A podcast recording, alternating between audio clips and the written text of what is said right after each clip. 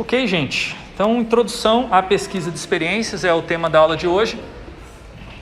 É, a gente vai falar um pouco sobre uh, esse termo que o mercado de trabalho utiliza, UX Research, mas eu vou preferir a tradução pesquisa de experiências porque a gente já tem falado bastante aqui sobre a importância da gente olhar criticamente para é, conceitos, metodologias, tecnologias, ideias que vêm de países que foram é, colonizadores do nosso país ou que atualmente são ainda imperialistas em relação ao nosso país. Então eu acredito muito na importância da gente ter uma perspectiva crítica sobre o que a gente desenvolve. Não significa que a gente não faça nada. Eu acho que no design, quando a gente fala de fazer um design crítico ou um design com uma perspectiva crítica, isso significa que a gente produz e cria. Diferente de outras áreas do conhecimento, quando fazem a crítica apenas destrói. A gente constrói alternativas. E é bem isso que eu quero apresentar nessa, nessa aula: uma alternativa, uma abordagem alternativa para a pesquisa de experiências que leva em conta é, questões muitas vezes o mercado deixa de lado, como a opressão e o contexto capitalista de é, redução da qualidade da experiência de vida dos trabalhadores, em especiais aqueles precarizados. Vamos começar por uma teoria capitalista pouco crítica, que é do Pine Gilmore, é, é, é, a teoria do, da progressão do valor. Eu já tive uma aula em que eu mencionei ela, falei, mostrei esse meme que fala basicamente que uma, o mesmo ingrediente café pode ser medido como um commodity, uma mercadoria com baixo valor de troca. Já uma experiência pode ser vendida é, por um alto valor, alto valor de troca, é, com o mesmo ingrediente. No caso, o café vendido pela Starbucks, que não é só um café, é uma experiência completa. É, a gente vai criticar um pouco essa perspectiva porque essa, essa progressão do valor também acontece é, com uma, uma perda de valor. Tá? O Pine Gilmore também levanta essa possibilidade, eles chamam isso de comodificação, ou a perda do valor de uso é uma influência da teoria marxista ainda presente na teoria deles, mas eles acabam deixando de lado, a, por exemplo, as questões trabalhistas que, a, que o, a, o mercado de experiências traz. Eu vou levantar essas questões e colocar em jogo para a gente pensar a pesquisa de experiências como uma espécie de um amortecimento dessas tensões. Mas é, vamos continuar no discurso da marketing das experiências. O que, que eles vão dizer? Que esse projeto de experiências ele é uma espécie de um metaprojeto amplo, né, que envolve vários outros projetos específicos. Então, a aula de meta design da semana passada, que vocês não tiveram, mas está gravada para vocês assistirem, ela trata justamente disso. Como é que você pensa o projeto dos projetos? Se você tem um projeto como uma Starbucks, uma loja da Starbucks, como essa que a gente tem aqui recentemente aberta no shopping Palladium, você tem um projeto de produto dos mobiliários, que são bem selecionados, que são é, bem produzidos, né? proporcionam um conforto acima da média de uma, uma loja de shopping center. Você tem o projeto da embalagem, é, reciclável ou não, dos copos, né? aqui estão dizendo que é reciclável, mas duvido muito. E aí você tem o projeto gráfico é, da, do menu que aparece ali no, no letreiro digital, que tem integração visual com o projeto embalagem. Você tem o projeto de interiores, que dá essa visão geral do espaço, o projeto de serviços, que é, estabelece as rotinas, as, os princípios básicos de atendimento ao cliente, e o projeto de interação, que envolve as interfaces digitais, como os aplicativos que podem ser usados, por exemplo, para você fazer um pedido antecipadamente. Então, tudo isso tem que estar integrado e fluido para você falar, chamar isso de um design de experiências. Então, quem quer trabalhar com design de experiências precisa entender de vários tipos de projetos e por isso um bacharelado em design como o que vocês estão fazendo talvez seja a graduação ideal para atuar nessa área. Talvez, né? Deveria ser, né? Se o bacharelado em design de vocês não tivesse tanto foco em produto, mas tudo bem. A gente está aqui para balancear um pouco essa ênfase dada por outros professores, né? Eu acredito que vocês têm potencial e eu já formei vários estudantes é, generalistas em design que acabaram se especializando ou em design de serviços ou em design de experiências. O serviço seria essa parte mais específica aqui, tá? Também design de interação, também é uma possibilidade, apesar no mercado de trabalho seja mais chamado de UX design. seja qual for o tipo de especialidade, se você for trabalhar com essas especialidades em conjunto, você vai ter que se tornar um meta designer, que é aquele designer que faz o projeto. O projeto, como eu estava mencionando, mas ele observa principalmente as tendências sociais, as mudanças, as, as transformações do comportamento, nos hábitos e também nas emoções, nos sentimentos, que são aspectos que muitas vezes são deixados de lado nas pesquisas de mercado. A gente já vai comparar um pouquinho uma pesquisa de mercado de uma pesquisa de experiências. O meta-design faz pesquisa de experiências. Para quê? Para projetar sistemas, é, processos, ferramentas, estruturas, frameworks. São é, redes que permitem que vários tipos de projetos sejam desenvolvidos, inclusive com a participação dos assim chamados usuários, que eu prefiro chamar de user. Né? Eu já falei sobre esse assunto em outra aula também. Então, é, aqui é uma, um perfil de designer mais uh, estratégico, que está sendo cada vez mais demandado e que tem a ver com esse, esse tipo de trabalho de pesquisa de experiências que a gente vai falar hoje. Bom, a Starbucks não nasceu sabendo fazer pesquisa de experiências, nem mesmo design de experiências. Ela nasceu como uma loja que vendia café, uma cafeteria qualquer. Mas, na medida em que ela foi observando como que os clientes é, faziam seus pedidos, como eles consumiam, com quem eles estavam, né? eles começaram a desenvolver esse projeto de experiências cuidadoso. Tá? Então ele não surgiu de uma mente brilhante, do nada, ou de um designer que foi contratado de fora da empresa para fazer o design de experiência. Não, foi um processo longo que durou algumas décadas para a Starbucks perceber que a principal oferta deles não era o café, ou os tipos de café, mas sim a experiência como um todo que envolvia o serviço, que envolvia o ambiente, que envolvia depois, mais tarde, Wi-Fi. Foi um dos grandes diferenciais, Wi-Fi gratuito na Starbucks. A partir dos anos 90, 2000, eles começaram a ter essa, essa oferta. Né? Teorizando esse processo de aprendizagem e desenvolvimento da Starbucks e de outras empresas que estão é, buscando esse tipo de projeto, eu chamo isso de uma, um projeto que visa a cocriação de valor. É um projeto que se retroalimenta da pesquisa, tá? então a pesquisa ela é estratégica para a organização, porque ela vai trazer demandas, emoções, sentimentos, informações a partir dos clientes ou consumidores ou usuários ou users que o design ainda não tinha considerado. Vai atualizar o design. O design, por outro lado, vai propor novas experiências, novos serviços, novas interações que vão mudar também a percepção dos consumidores usuários. Pode até ser que esses usuários participem do projeto numa fase de pesquisa anterior. Por exemplo, uma oficina de co-design ou design participativo. Isso tudo são estratégias para co-criar valor nas fronteiras da organização. É numa área meio cinza, onde a pessoa está ali trabalhando para a empresa, mas não está trabalhando com vínculo empregatício e muitas vezes está sendo até mesmo explorada em troca de um brinde. Está aqui o brinde por você ter participado das nossas pesquisas. Esse brinde muitas vezes não paga nem a hora de trabalho daquela pessoa que se dedicou para ajudar a sua empresa e é muitas vezes um, um símbolo da dominação capitalista, né? Uma grande empresa, uma grande marca que pergunta, te convida para participar, ela joga com o seu poder de encantamento e ocultamento da dominação que ela exerce sobre você enquanto indivíduo. Por isso que muitas pessoas aceitam participar dessas pesquisas até mesmo de graça, para enriquecer ainda mais aqueles que estão tendo lucros bilionários, sem receber nada em troca? Não, recebe sim. O usuário não é, não é otário. Ele sabe que se ele contribuir para aquela pesquisa, talvez no futuro, é bem provável que o serviço ou o produto que ele consome daquele, daquela marca se torne melhor para ele, gerando o quê? Uma cocriação de valor. Só que depende, não é sempre que o usuário vai ver essa vantagem. Tá? Ele precisa perceber que há um interesse do provedor de serviços em é, elevar, ou aperfeiçoar, enriquecer o chamado valor de uso. Tá? É o valor de uso que interessa para o usuário. O que é valor de uso? Bom, vamos dar um exemplo.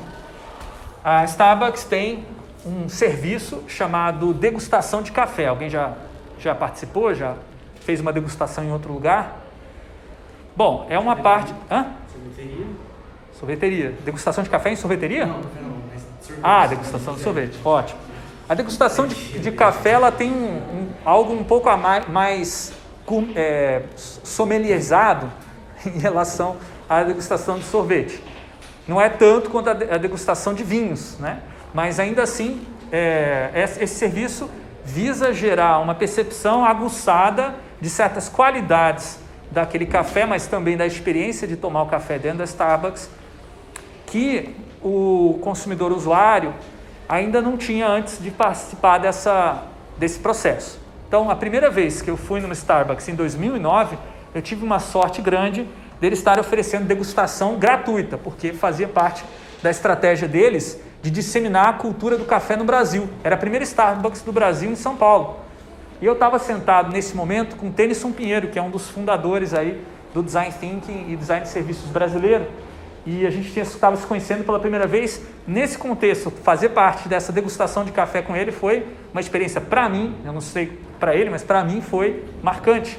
Me ajudou a entender que essa economia da experiência, que a Starbucks é um ícone, ela estava vindo para ficar. Porque naquele momento, por mais que a empresa tivesse tendo aparentemente um prejuízo, né? ela estava sacrificando a lucratividade daquela operação, gastando dinheiro do material que ela está oferecendo gratuitamente para nós, gastando dinheiro do é, trabalho humano, dos profissionais que estavam explicando para a gente como aproveitar o café da melhor maneira possível, como, por exemplo, você é, mover a sua língua é, na boca de um jeito que você percebe certos sabores do café que você não percebe se você somente der aquele goladona, assim, né? Então tem todo um jeitinho como sugar o café sem queimar a língua quando ele está quente.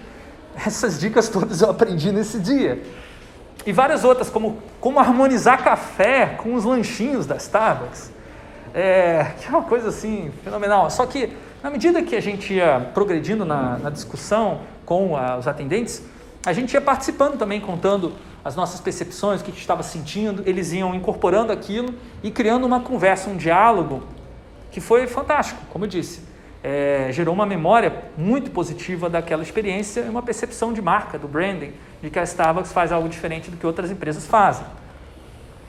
Então, isso é o que a gente chama de valor de uso. Aquela experiência, ela não pode ser trocada por outra. Ela nem foi vendida, essa experiência ela é uma coisa única que aconteceu naquele dia que não aconteceria igual, porque eu não estaria com o Tennyson Pinheiro no lugar perfeito para uma conversa sobre o que, que a gente estava conversando? Sobre a necessidade da gente treinar ensinar e formar uma geração de designers de experiência, designers é, de interação, designers de serviços. Tá?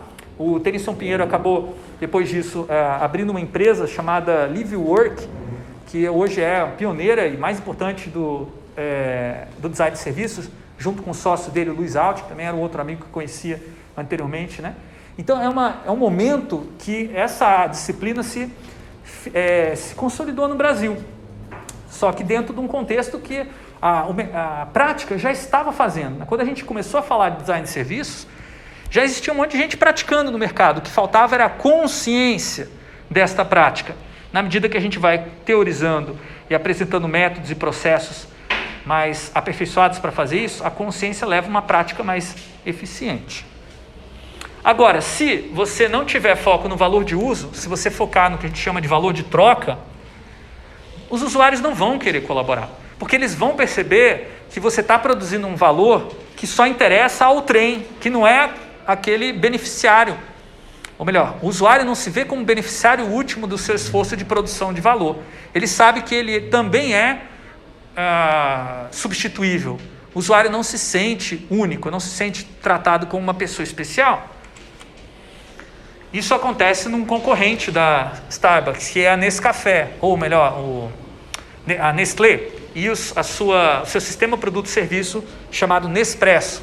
Alguém já tomou é, esse café que vem na cápsula e é, tem uma maquininha especial? Levanta a mão só para saber. O Nespresso, então, um café é, que não é tão bom quanto feito por um barista ali na hora, mas é muito melhor do que um café solúvel, ou um café que você vai fazer passar né, na, na máquina, um café em pó e tal, porque ele tem ah, alguma, ele preserva uma certa umidade dentro dessa cápsula que não é possível é, na, no processo de embalagem de um café em pó, por exemplo.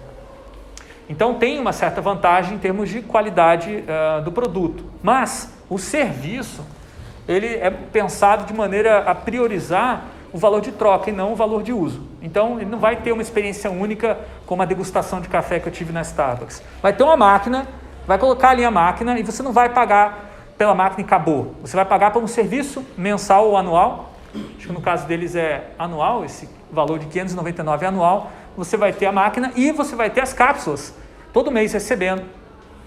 Aí você fala, legal, né? Não vou precisar me preocupar em comprar as cápsulas, já está tudo garantido, só vou ter o café, que é o benefício, o objetivo, por exemplo, da minha empresa, pequena empresa, né? do meu departamento, que é ter aquele café Nespresso razoável para todo mundo poder tomar um cafezinho no intervalo do trabalho, né? um cafezinho razoável, rápido de fazer também, tem esse detalhe, né? Só que o que acontece é o seguinte, a Nespresso teve que fazer isso, criar um sistema, produto, serviço, porque o produto deles anterior, que era essa mesma máquina, com essa mesma cápsula, é, se tornou um desastre ambiental.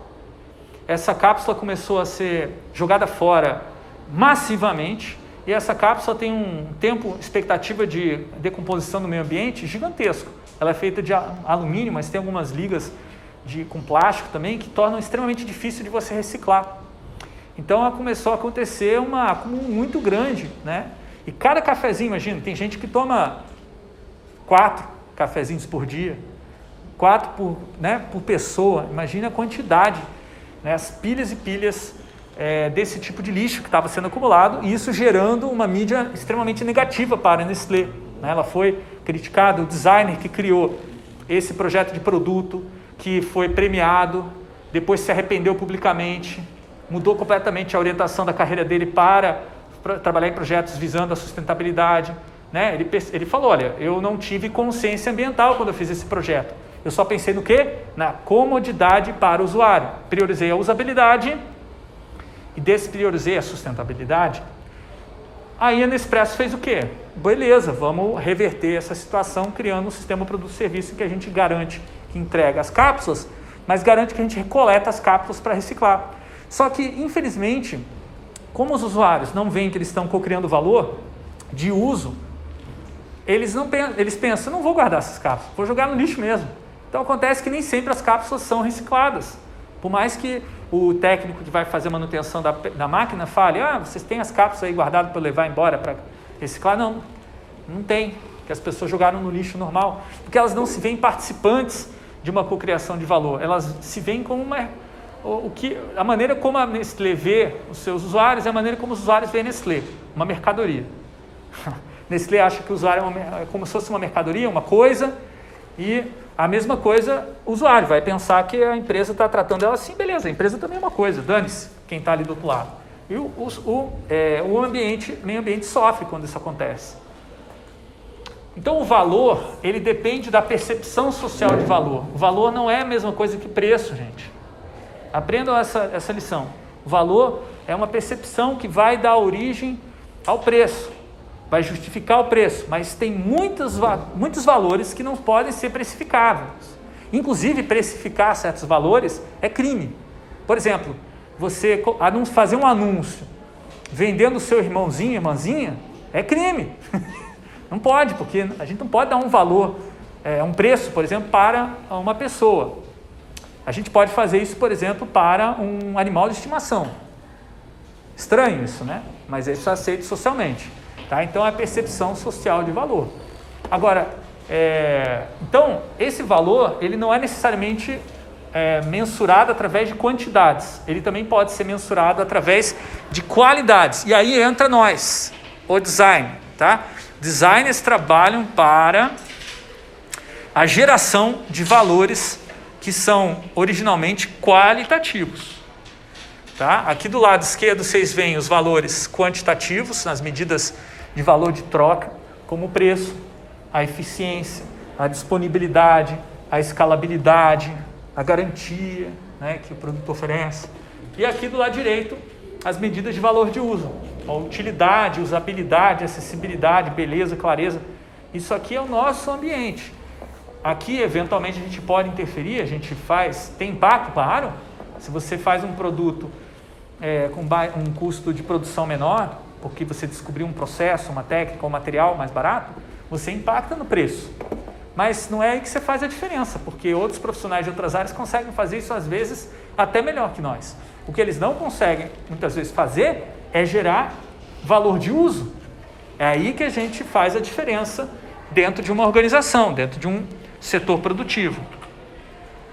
E especificamente a pesquisa de experiências, que é essa parte do design que estuda uh, o que? Estuda essa produção de valor de uso através do conceito de qualidades da experiência. Então a gente observa as qualidades da experiência. A gente não vai prestar atenção, por exemplo, nos materiais que foram utilizados para construir aquela experiência. A gente vai observar o que é que tem valor naquela experiência. Essas qualidades da experiência, aí sim, são difíceis de entender, de capturar, de percebê-las, porque elas não são tangíveis. Elas não são, por exemplo, é, como você olhar para uma mesa e falar: olha, essa mesa ela tem uma forma quadrada, retangular, ela tem uma cor bege que não incomoda muito, né? uma cor de fundo, assim, né? Isso são qualidades é, mais tangíveis, fáceis de você observar e percebê-las. A qualidade de experiência ela é algo mais intangível. Como é que você fala da usabilidade de uma mesa se você não sentar ou usar ela, né, de alguma maneira? Então a usabilidade não está na forma da mesa, está na relação de uso. Então esse valor de uso é mais difícil de você perceber. Como é que funciona o processo? Tá? Agora eu vou apresentar uma teoria que eu estou desenvolvendo sobre é, a percepção da qualidade de experiência. Tá? Então vai haver um julgamento estético, que é você perceber a qualidade, a respeito de sensações que tenham significados sociais, mas também sentidos pessoais. Ou seja, tem a influência da sociedade, mas tem as escolhas e as trajetórias, histórias de cada indivíduo. Esse é um diagrama que eu estou utilizando para pensar esse assunto. Eu chamo de modelo estético econômico das qualidades da experiência.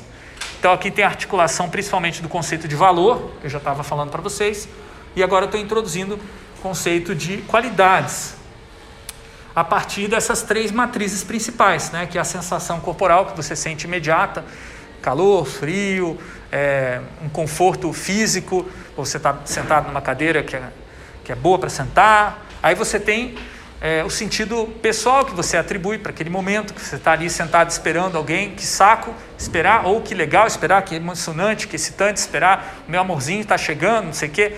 Varia muito a tua, o sentido pessoal que você dá para aquele ato de sentar. Né?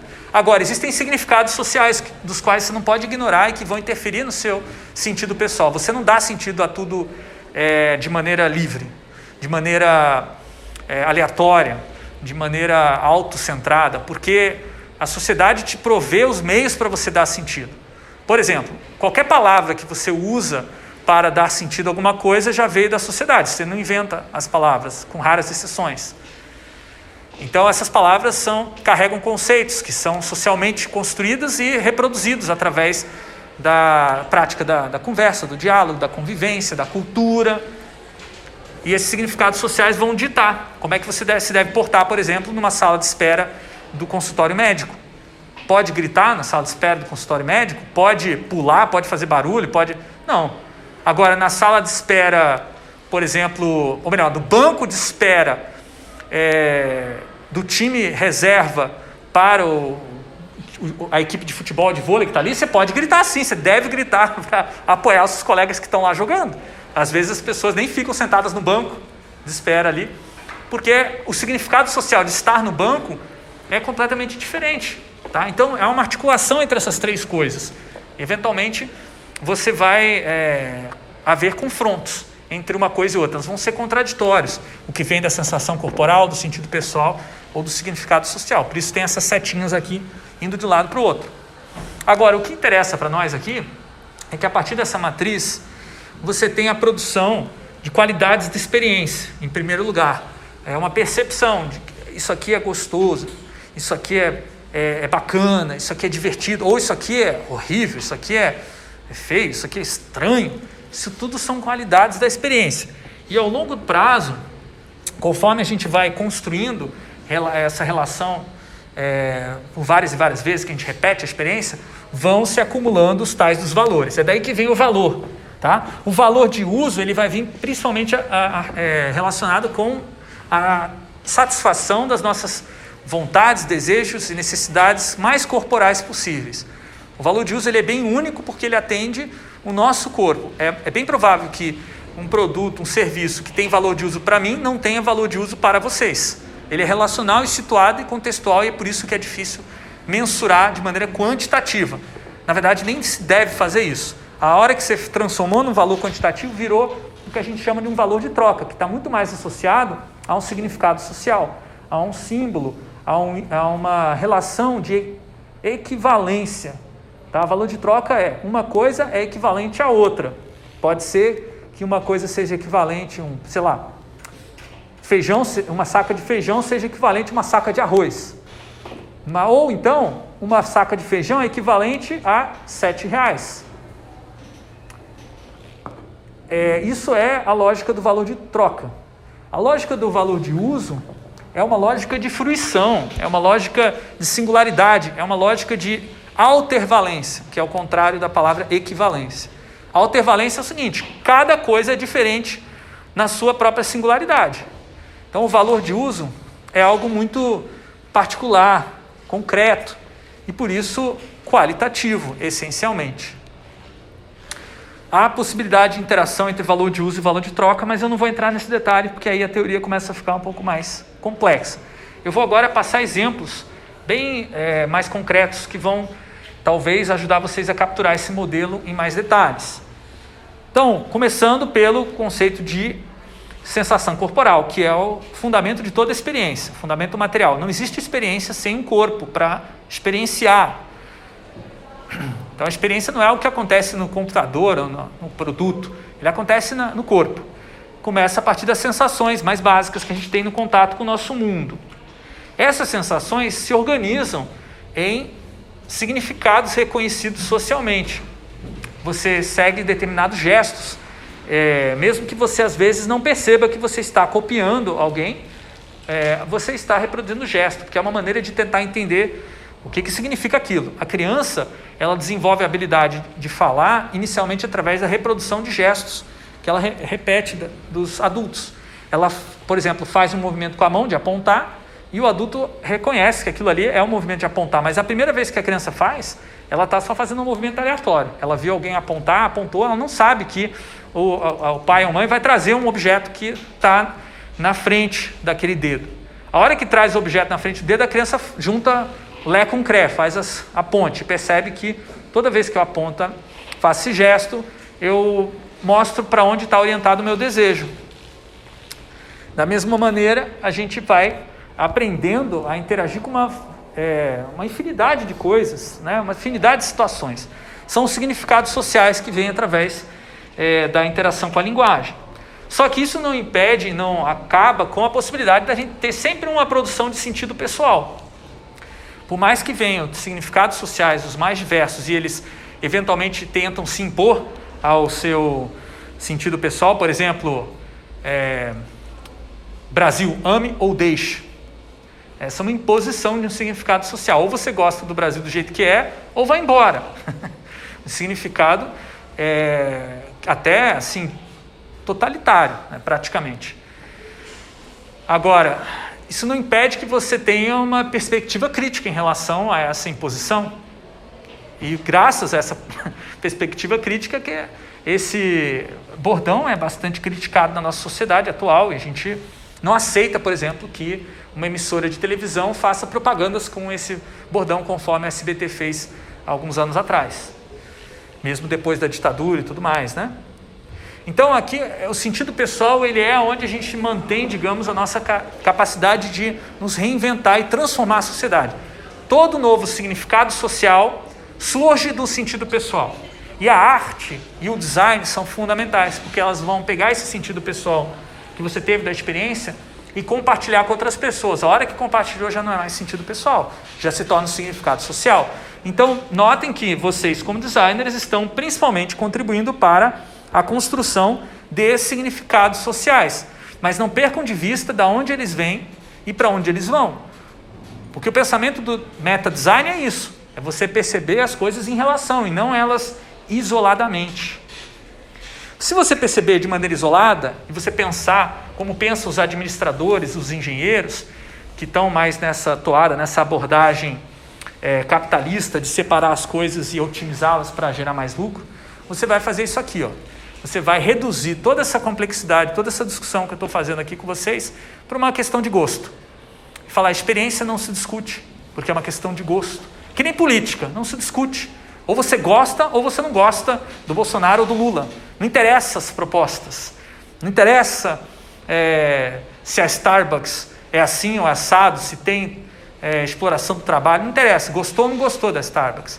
E gostou ou não gostou de todas as outras ofertas do capitalismo. Então a sociedade começa a ser estruturada a partir de uma lógica de gosto, que é a distopia que nós estamos vivendo atualmente. Onde que está estruturado é, essa lógica do gosto ou não gosto, gente? Nas redes sociais. Facebook foi um dos primeiros a é, estabelecer o tal do botãozinho like, curtir, gostei, né? Mas várias outras utilizam essa lógica atualmente e é difícil você é, escapar dela. Né? Então, no caso do exemplo do carnaval, que eu estava dando até na, na, imagem aqui, né? você dizer eu não gosto do carnaval é uma maneira de você se livrar da discussão e reduzir toda esse, essa possibilidade de sentido pessoal, de articulação com a emoção, ou melhor, com a sensação corporal, e aí você acaba a discussão. Isso é muito bom para quem está priorizando o tal do valor de troca, porque daí você estabelece uma equivalência entre um serviço e outro. Serviço se diz intangível, né? Como é que você dá um valor para um serviço? É, como é que você fala quanto vale ele se você não tem uma referência é, mais ou menos é, parecida de material? Porque cada pessoa que, é, que entrega o serviço, cada atendente, é diferente. Então vai trazer uma maneira diferente de atender. Como é que você compara um atendimento com o outro? Você faz isso através da lógica do gosto. Você simplifica e fala, ah, gostou ou não gostou, gostou ou não gostou, na média, a maioria das pessoas gostaram. É exatamente esse filão que o Google Maps está explorando nesse momento, com o um sistema de avaliações é, de negócios. Então, quando você entra no Google Maps, você além de ver o endereço dos estabelecimentos comerciais, você também vê as avaliações dos usuários é, que já foram nesse lugar, consumiram, usaram os serviços, e eles dizem se é uma estrela ou cinco estrelas e por quê. Esta informação, né, ela funciona como uma espécie de um índice de satisfação e um valor de troca que permite comparar um serviço com outro para o usuário decidir se vai é, ir naquela ou naquele estabelecimento. Então começa a interferir a competitividade. Isso é um problema que não pode ser negado por qualquer empresa capitalista. Se você tem uma competição melhor que a sua, é bem provável que você em algum momento vá à falência, você não consiga mais manter aquele teu negócio ativo, porque você não tem clientes suficientes para estarem comprando a tua oferta. Então, esses índices de satisfações, satisfação, eles são é, estão se tornando cada vez mais importantes. E é isso que faz a tal da pesquisa de mercado, que eu mencionei anteriormente, ou também chamada de pesquisa de marketing. Ela visa obter esses índices de satisfação, existem vários outros além do gostei, não gostei, cinco estrelas. Você pode detalhar, tipo, não gostou do quê? Né? Dê um valor para de 1 a 10 para o nosso atendimento, dê um valor 1 a 10 para a nossa decoração, dê um valor, isso aí tudo é característica de uma pesquisa de marketing, pesquisa de mercado. Não são as características da pesquisa de experiência. Não são. Se você fala, pensar que pesquisa de experiência é distribuir questionário, já errou. Já vai, já vai ter uma nota ruim nesse no trabalho, porque não é isso. Quem pensa que pesquisa de experiência é uma pesquisa de questionário está sendo influenciado por uma abordagem capitalista ligada ao marketing de redução da experiência a uma questão de gosto. Não é isso que a gente faz no design. Não é aí que a gente faz a diferença também. Mas continuando, se você insistir nisso, e eventualmente você vai ter que entrar nessa jogada, porque no mercado de trabalho ainda se faz muita pesquisa de marketing, pesquisa de mercado. Na verdade, é, a pesquisa de experiências ela entra muitas vezes como um complemento à pesquisa quantitativa. Os gestores, os engenheiros, eles não confiam tanto na pesquisa de experiências, então eles não é, não deixam de fazer a pesquisa de mercado. Mas os experientes, né, os administradores engenheiros mais experientes, o que, que eles vão fazer? Eles vão falar: queremos triangular uma pesquisa quantitativa com uma qualitativa. Opa, daí você levanta a mão, eu posso fazer. Designers, pelo menos aqueles que eu estou formando aqui, estão capacitados a fazer esse tipo de pesquisa qualitativa. Mas você precisa entender também a quantitativa para poder saber a diferença e também o que, que você acrescenta. A quantitativa ela vai fazer o seguinte, ela vai tentar abstrair essa é, experiência em termos de gostos, mas também em termos de segmentos de gostadores ou pessoas que gostam de determinadas coisas em comum. Então, esses segmentos vão ser usados para gerenciar, manipular, às vezes, isso do ponto de vista eleitoral, por exemplo, é, aquele grupo de pessoas. Essa, isso aqui também pode ser chamado de bolha nas redes sociais, né? ou pode ser chamado também de grupos ou é, setores daquele, daquela determinada população. Então, o que acontece é, na pesquisa de mercado, pesquisa de marketing, é uma abstração é, sem fins, que vai distanciando cada vez mais do valor de uso e ah, indo na, mais na direção do valor de troca, menos da qualidade, mais na quantidade. Isso vai gerar situações limite em que você vai ter uma série de dados estatísticos os quais você não entende. Então, por exemplo, isso aqui são, é, uma, é uma tela do Google Analytics chamada análise de fluxo do carrinho de compras. Então, cada uma etapa aqui nesse fluxo é uma etapa de um carrinho de compras numa loja virtual. E 30% das pessoas que foram digitar o endereço desistiram, não passaram para frente. Por que, que isso aconteceu? Por que, que 30% das pessoas desistem é, e você perde, digamos, 30% dos seus clientes naquela etapa? O que, que tem naquela interface gráfica? Que opções que tem ali? Será que tem uma consulta de frete atrasada, demorada, chata ou com valor inaceitável, frete muito alto? Será que agora é no momento da, da digitação de endereço, da cálculo do frete, que o usuário percebe que ele está sendo enganado e que o valor do produto mais baixo está sendo compensado com um valor de frete gigantesco? Isso é, é infringir as regras do direito ao consumidor. Se por acaso você perceber isso, que a empresa está cobrando um frete absurdo fora do mercado, você pode processar essa, ou entrar com uma ação judicial rápida né, pela justiça, é, porque realmente é uma, é uma coisa que é uma sacanagem. Você olha um produto lá, está custando 50 reais, você vai ver o frete é 150 reais. É uma enganação. A empresa tinha que falar o valor do produto real, que é, sei lá, 100 reais, frete 50. Então, é uma das maneiras de te ludibriar. Mas é, pode ser também o caso de uma empresa honesta que não está querendo enganar, pode ser que ela tenha feito um erro no design daquela interface e as pessoas tenham que digitar o CEP com o tracinho lá. E as pessoas esquecem de botar o tracinho na hora de digitar o CEP e aí fica dizendo CEP não encontrado. aí você fala, ah, que saco, não tem meu CEP. E você desiste do site, já vai para outro que é mais fácil. Ou então tem um sistema de pedir senha, login antes de calcular o frete também, que é uma coisa bizarríssima. Só que você só vai descobrir isso que eu estou falando depois que você fizer o tal do teste de usabilidade, que é um dos métodos da pesquisa de experiências. Lá você vai saber por que, que acontece essa desistência. Então, o método qualitativo ele tenta aprofundar nos fenômenos e explicar de onde eles vêm, quais são as sensações corporais, quais são os, significados, os sentidos pessoais, quais são os significados sociais que estão em jogo. No caso da pesquisa de mercado quantitativa, ela vai só pegar gostei, não gostei, ou comprei ou não comprei, ou cliquei ou não cliquei. É muito 0, 1, um, você não vê as gradações, que é onde estão a, a realidade, que as pessoas não são 0, 1, um, as pessoas não são é, boas ou ruins, mas, né, ou boas, ou, sei lá, as pessoas têm variedades diversas, né, de jeitos de ser.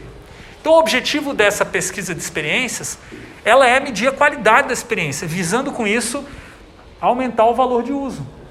Por isso, seus métodos são qualitativos e não quantitativos. Então, lembre-se disso quando forem fazer o, pro, o projeto de pesquisa de vocês. É muito comum estudantes que tiveram experiência de trabalhar com marketing ou administração, ou fizeram uma faculdade ou um curso técnico, quererem aplicar pesquisa de mercado nessa disciplina e perdem é, nota se insistirem, porque eu estou explicando aqui desde o começo que não é isso que eles vão fazer.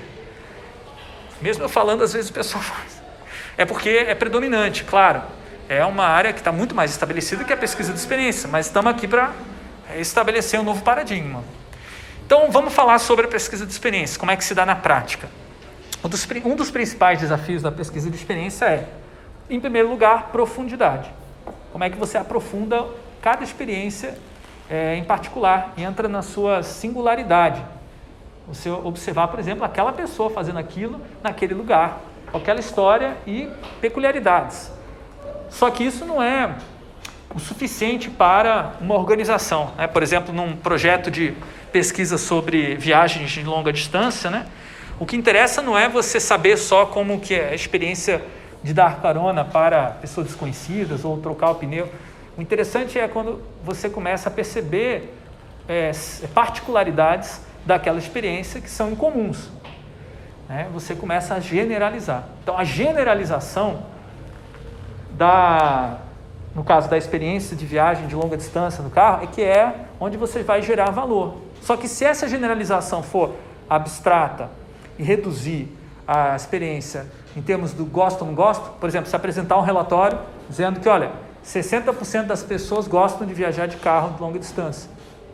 Isso é um dado importante, por exemplo, para um administrador que pode decidir, ok, eu vou fazer uma mudança, vou fazer um serviço, vou fazer um produto para ajudar pessoas a aproveitar melhor a viagem de longa distância.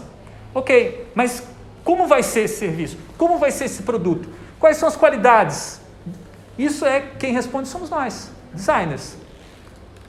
Só que para a gente é, não cair nessa simplificação, a gente tem que fazer a pesquisa de um outro jeito, tá?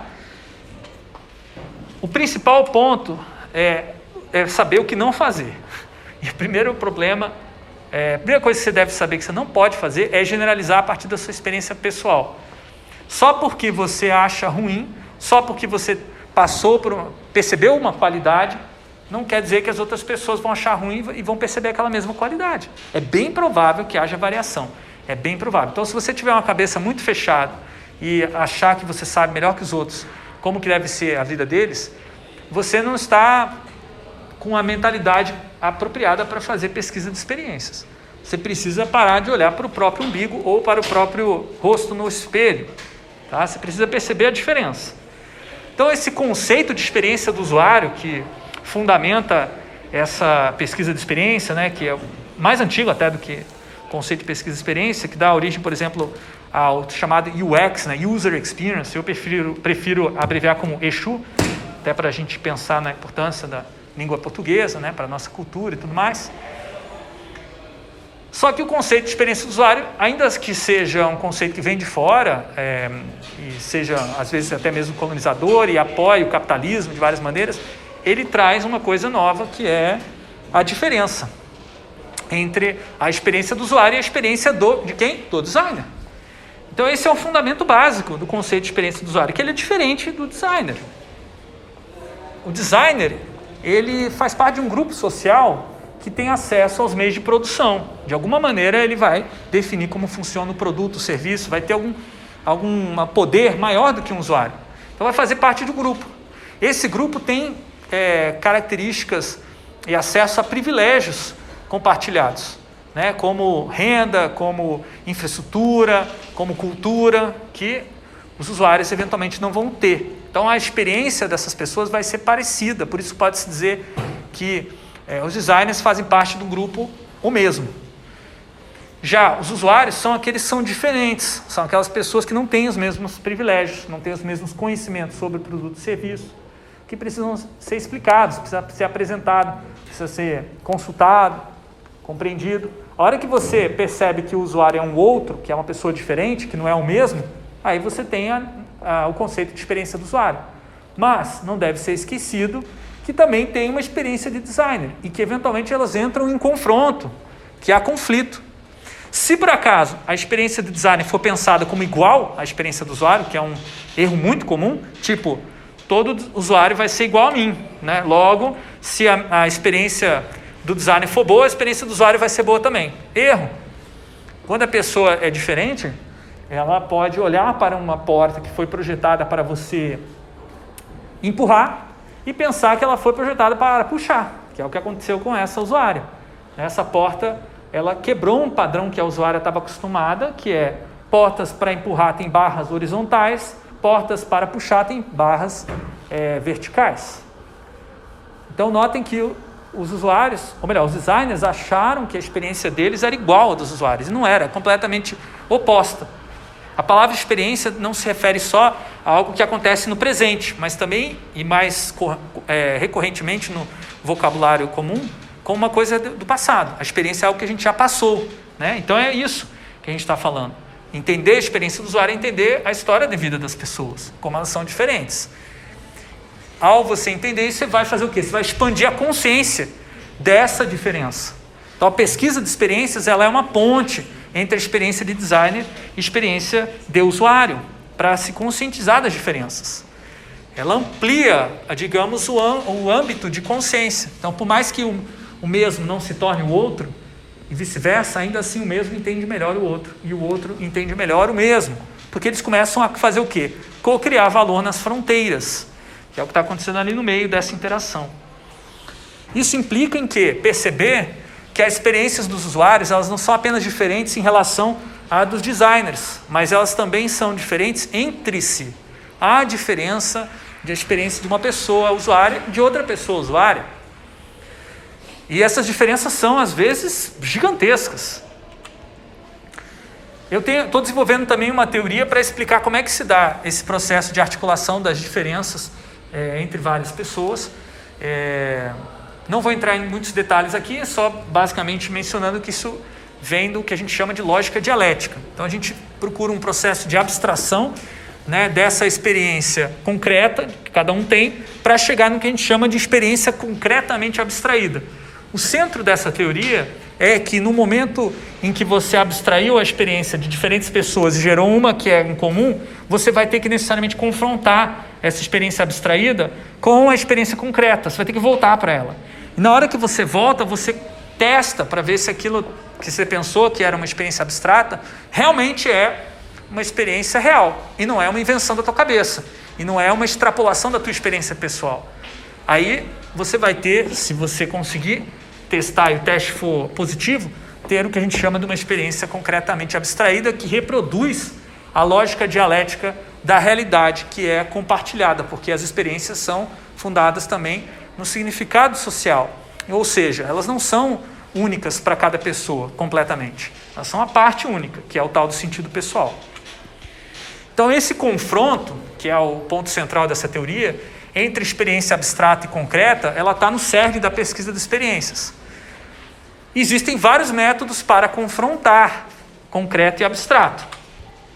A observação da experiência, né? você olhar, você tirar foto, filmar, você participar diretamente, você está ali fazendo junto com o usuário, tem uma diferença enorme, observar e participar. Né? Quando você participa, você vai ter uma percepção de dentro para fora, insider views. Né? Você vai ser um, um membro daquela atividade, daquela experiência. Quando você olha de fora, você pode incorrer no preconceito. Por outro lado, quando você olha de fora, você também tem uma perspectiva mais crítica. Você pode se distanciar e perceber coisas que ninguém percebe quando está dentro só quando você está fora. Então é muito bacana fazer as duas coisas, na verdade, que é o que a gente chama de triangulação. A gente vai ter uma aula só sobre isso, mais para frente. Agora, você pode usar alguns outros métodos menos conhecidos também, como a simulação da experiência, através de jogos, através de é, simulações digitais no computador. Eu uso bastante jogo de tabuleiro, eu uso bastante Lego, uso bastante massa de modelar para fazer simulações de experiências. Então, imagina um hospital que quer é, reestruturar todo sua seu atendimento, pegando, fazendo um jogo de tabuleiro, como vai funcionar esse hospital, com os bonequinhos representando, os peãozinhos representando as enfermeiras, os médicos, é, o tabuleiro representando o, a planta baixa do hospital. Esse foi um dos, um dos projetos de pesquisa em design de serviços que a gente fez lá na Holanda, meu, como parte do meu doutorado. A gente também pode prototipar a experiência, que é um pouquinho diferente da simulação, porque também envolve uma participação ali. É, na simulação você tem um distanciamento, você manipula os objetos ali, você não é a pessoa dentro da atividade, dentro de uma experiência simulada. Na, na prototipação existe simulação também, só que você entra dentro da simulação. É o que a gente chama tecnicamente de protótipo diegético. É um protótipo que cria um mundo em que você habita, mesmo que seja temporário e simulado. Mas, no entanto, você tem uma percepção corporal, você sente as, as qualidades da experiência diretamente e não apenas de uma percepção abstrata que vem da visão. Então, tem muito que se dizer sobre diferentes tipos de métodos. Eu estou dando uma ideia geral aqui, fazendo uma, até uma comparação entre os métodos mais participativos e menos participativos. Vocês vão ver isso em várias aulas posteriores, a gente vai se aprofundar nesses métodos. Para agora, o que importa é pensar nas pessoas que não participam do confronto. Né? O problema é que para essas pessoas que não participaram, o que é abstrato, o abstrato, ele. Não, quem participou, desculpa.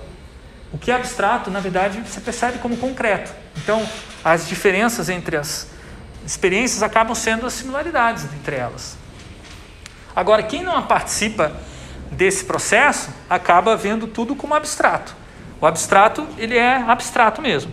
E agora eu queria fazer um experimento rápido com vocês, só para vocês entenderem a diferença entre abstrato e concreto. O que é que vocês estão vendo nessa imagem aí?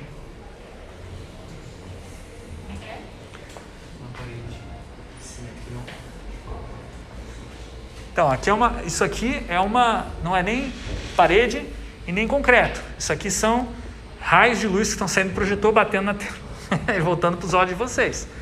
Isso é uma maneira de falar extremamente concreta, não é verdade? Poderia até falar de átomos e tudo mais, para ser mais concreto.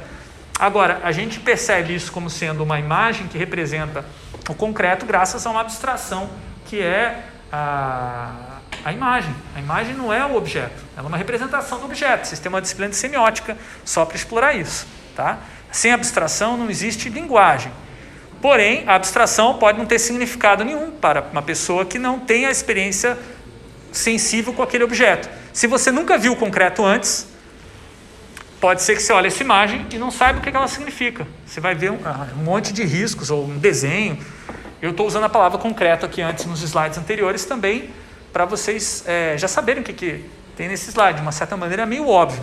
Só que para quem não tem o conhecimento é, daquele concreto, o concreto vira abstrato. Então, o concreto é uma coisa muito relativa, situada. Por isso que é difícil você generalizar. Para isso que existe o confronto entre o concreto e o abstrato. Então, como é que faz esse confronto? Como é que a gente torna o concreto concreto para quem não conhece, quem não participou? Bom, você pode fazer o que a gente chama do confronto posterior, né? É, você pode ter um debate de ideias depois, apresentando, digamos assim, é, o seu processo de confrontamento com a realidade. E isso vai gerar questionamentos, isso vai gerar um debate, ou não, né? dependendo da, do grau de atenção que a pessoa vai dedicar à sua apresentação. Existem várias maneiras de apresentar uma pesquisa de experiências. A principal delas e a mais detalhada, em que você consegue explicar como é que você confrontou a realidade é o relatório escrito, com diagramas, com imagens, com fotos que você coletou. O problema é que a maioria das pessoas não vai ter tempo para ler um relatório enorme com dezenas de páginas, embora ele seja muitas vezes necessário caso alguém queira verificar algum detalhe. Portanto, é bem provável que se você for trabalhar no mercado é, de trabalho com pesquisa de experiências, você seja requisitado a fazer slide decks ou relatórios em formato de slides resumidos, com menos texto, mais imagens, com uma sequência linear mais estruturada, que é a apresentação PowerPoint ou Keynote. Agora, existem outras maneiras também de apresentar resultados de pesquisa, como, por exemplo, o teatro. Um teatro, né, fazer uma, uma dramatização da experiência que você abstraiu concretamente na tua pesquisa, é uma das maneiras de tornar o concreto concreto para quem não conhece. Porque ver a imagem, ver um texto é muito menos rico, muito menos é, concreto do que você ver a, a, coisa acontecendo ali teatralmente. Por isso também volto a ressaltar a importância de assistir em oco, mais do que ouvir um professor falar, é você estar na peça vendo lá. Então aqui é um exemplo de uma, um experimento que a gente fez com estudantes de design da PUC do Paraná. A gente estava lá conversando sobre é, o contexto que os estudantes sofriam de pressão da sociedade para obter o diploma, depois que obter um diploma não garante um emprego. Então, é uma situação complicada que vocês vivem.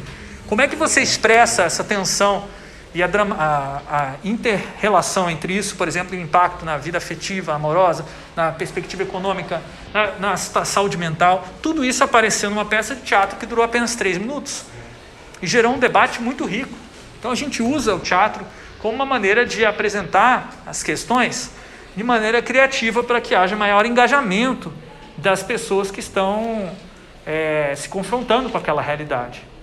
Se você não faz isso, pode acontecer, e acontece muito, da pesquisa ser engavetada, porque os designers que iriam aplicar a pesquisa consideraram ela abstrata demais.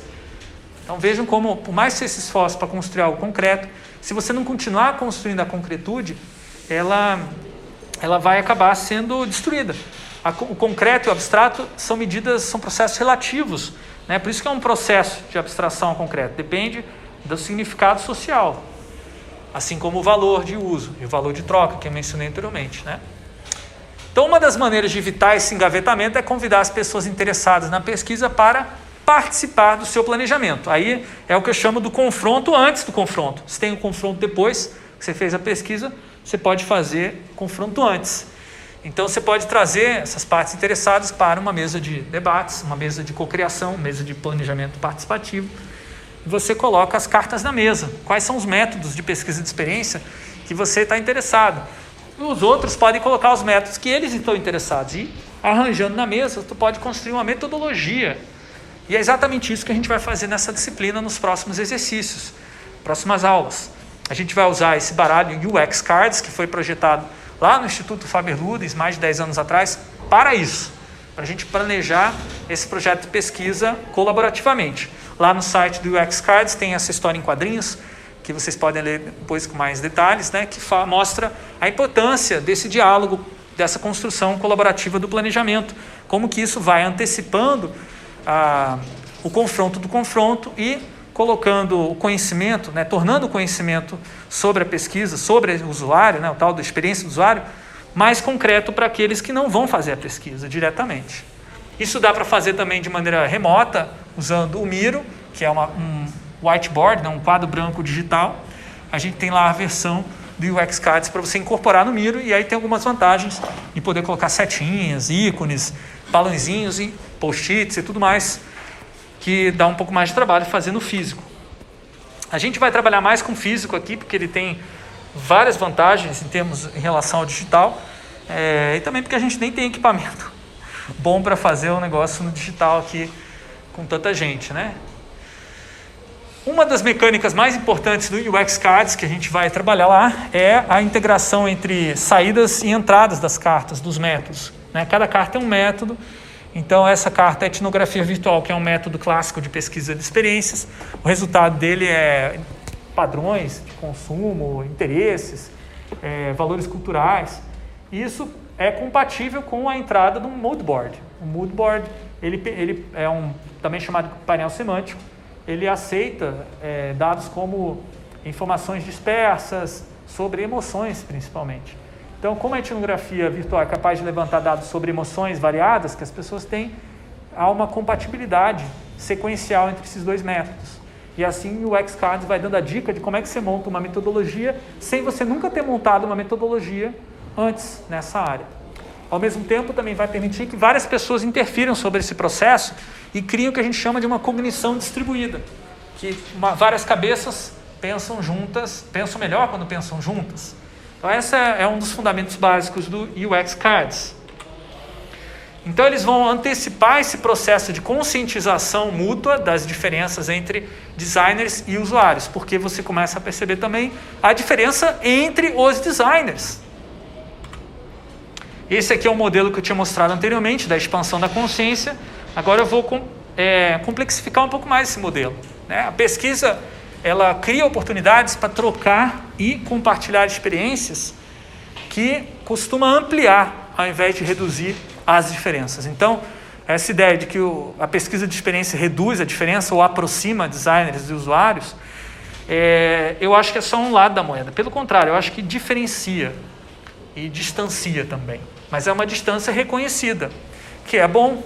E, por exemplo, você perceber que os usuários são diferentes de você e muito mais diferentes dentre eles mesmos, é você tornar o outro um ser diverso. Você reconhecer que o outro não é um único outro. São vários outros e outros também, para usar a flexão de gênero.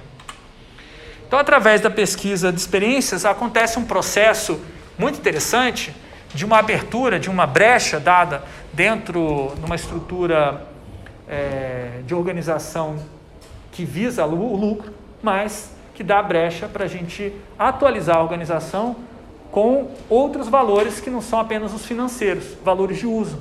Tá?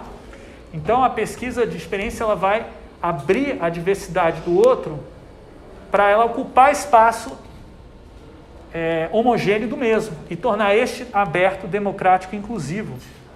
Então a diversidade do outro, com o tempo, ela vai provocar uma demanda de diversidade no mesmo. Na prática significa o quê? A hora que você percebe que o usuário não é só um usuário, ou que não existe um único usuário, ou um único cliente, você começa a perceber que existem usuários e usuários, existem usuários desprivilegiados. Por exemplo, você tem uma grande quantidade de pessoas com deficiência, ou você tem uma grande quantidade, ou uma pequena quantidade de pessoas pretas entre o seu grupo de usuários. Só que essas pessoas pretas estão sendo vítimas de racismo. Você começa a perceber isso, você fala, não quero mais ser racista. Como é que eu faço para não ser racista? Uma das maneiras é você contratar pessoas negras para trabalhar na sua equipe. Fazer esse trânsito aqui, ó. Puxar pessoas que antes eram só usuárias de tecnologia para serem produtoras de tecnologias, desenvolvedoras, empregados dentro de uma é, empresa. Claro, o, no sentido da opressão, o oprimido vira opressor aqui. Mas o oprimido que faz, entra no grupo dos opressores pode sim provocar uma mudança, uma transformação aqui dentro para que é, o mesmo também se conscientize das suas próprias diferenças. E assim, com o tempo, a gente tem uma sociedade que vai é, dissolvendo as diferenças negativas e ampliando as diferenças positivas. Essa é uma utopia, digamos, de uma democracia racial, de uma democracia de gênero. E a pesquisa de experiências pode contribuir para isso. Mas para fazer isso dentro do capitalismo, tem que ter foco nisso aqui, ó. Resistir à lógica capitalista de transformar tudo em mercadoria com alto valor de troca e baixo valor de uso. Vocês têm que saber que no capitalismo é, a gente está trabalhando como designers no meio do caminho. A gente não está nem do lado completamente do capitalista, nem do lado completamente do trabalhador. Se a gente estiver só do lado do capitalista, a gente deixa de ser designer. A gente se torna engenheiro. Porque engenheiro, de modo geral, não tem perspectiva crítica em relação ao capitalismo, com raras exceções. Agora, se a gente for totalmente do lado do trabalhador, se juntar a um sindicato, fazer parte de uma, um processo de autogestão, numa cooperativa, é bem provável que o conceito de design, o papel do design já não faça mais tanto sentido, uma vez que dentro desses processos dos, de organização dos trabalhadores não, não é, visa se combater a especialização, que é uma das maneiras de provocar alienação. Então, você falar que é designer só vale a pena se você considerar que todos na sua organização também são designers. Então, se todo mundo é designer, ninguém é designer. Então, é, a gente está nesse meio do caminho. A gente é, trabalha na contradição entre valor de uso e valor de troca. Uma animação que mostra isso de maneira muito interessante é, dentre as várias animações que Steve Cutts produziu, é essa Happiness. Alguém já assistiu alguma das animações de, do Cutts? Tá, poucos então. Eu vou, eu vou tocar lá daqui a pouco, só vou rapidamente aqui pontuar por que ela é interessante. Ela é uma história sobre a nossa é, comodificação ou diminuição é, da experiência a uma questão de gostar ou não gostar, visando esse ideal inatingível da felicidade que você nunca encontra, que está sempre fora e que faz você correr atrás é, de várias ofertas de experiências que são vazias, que são enganações, né? que só tem valor de troca, não tem valor de uso real. A, a, a felicidade nunca é entregue nesses serviços. E aqui eu trago essa parte é, da animação que eles justamente trouxeram a crítica a Starbucks. Então, se no começo da minha apresentação eu fiz apologia a Starbucks, até porque para mim foi um momento de acordar e perceber é, a, o aspecto criativo da área de design de experiências, agora eu finalizo com o aspecto crítico das experiências e destaco um ponto bem importante. Essa lógica de transformar tudo em mercadoria, mercadoria com alto valor de troca, ela é, em última análise, in, é autodestrutiva. Porque se você abstrai uma coisa tanto, tanto, tanto, chega uma hora o que acontece? Essa coisa ela vira algo é, completamente impossível de você entender o que é e para que serve e por que existe. Que são aquelas coisas que a gente olha na nossa sociedade e fala: por que isso ainda existe? Como é que pode ainda existir isso? Porque houve um processo de abstração. Né? É, e isso, esse processo de abstração ele tem um peso concreto que é escondido através da alienação, que é o que justamente essa animação vai tentar mostrar para a gente. Bom, muito obrigado então até aqui, gente. Eu vou, vou tocar a animação.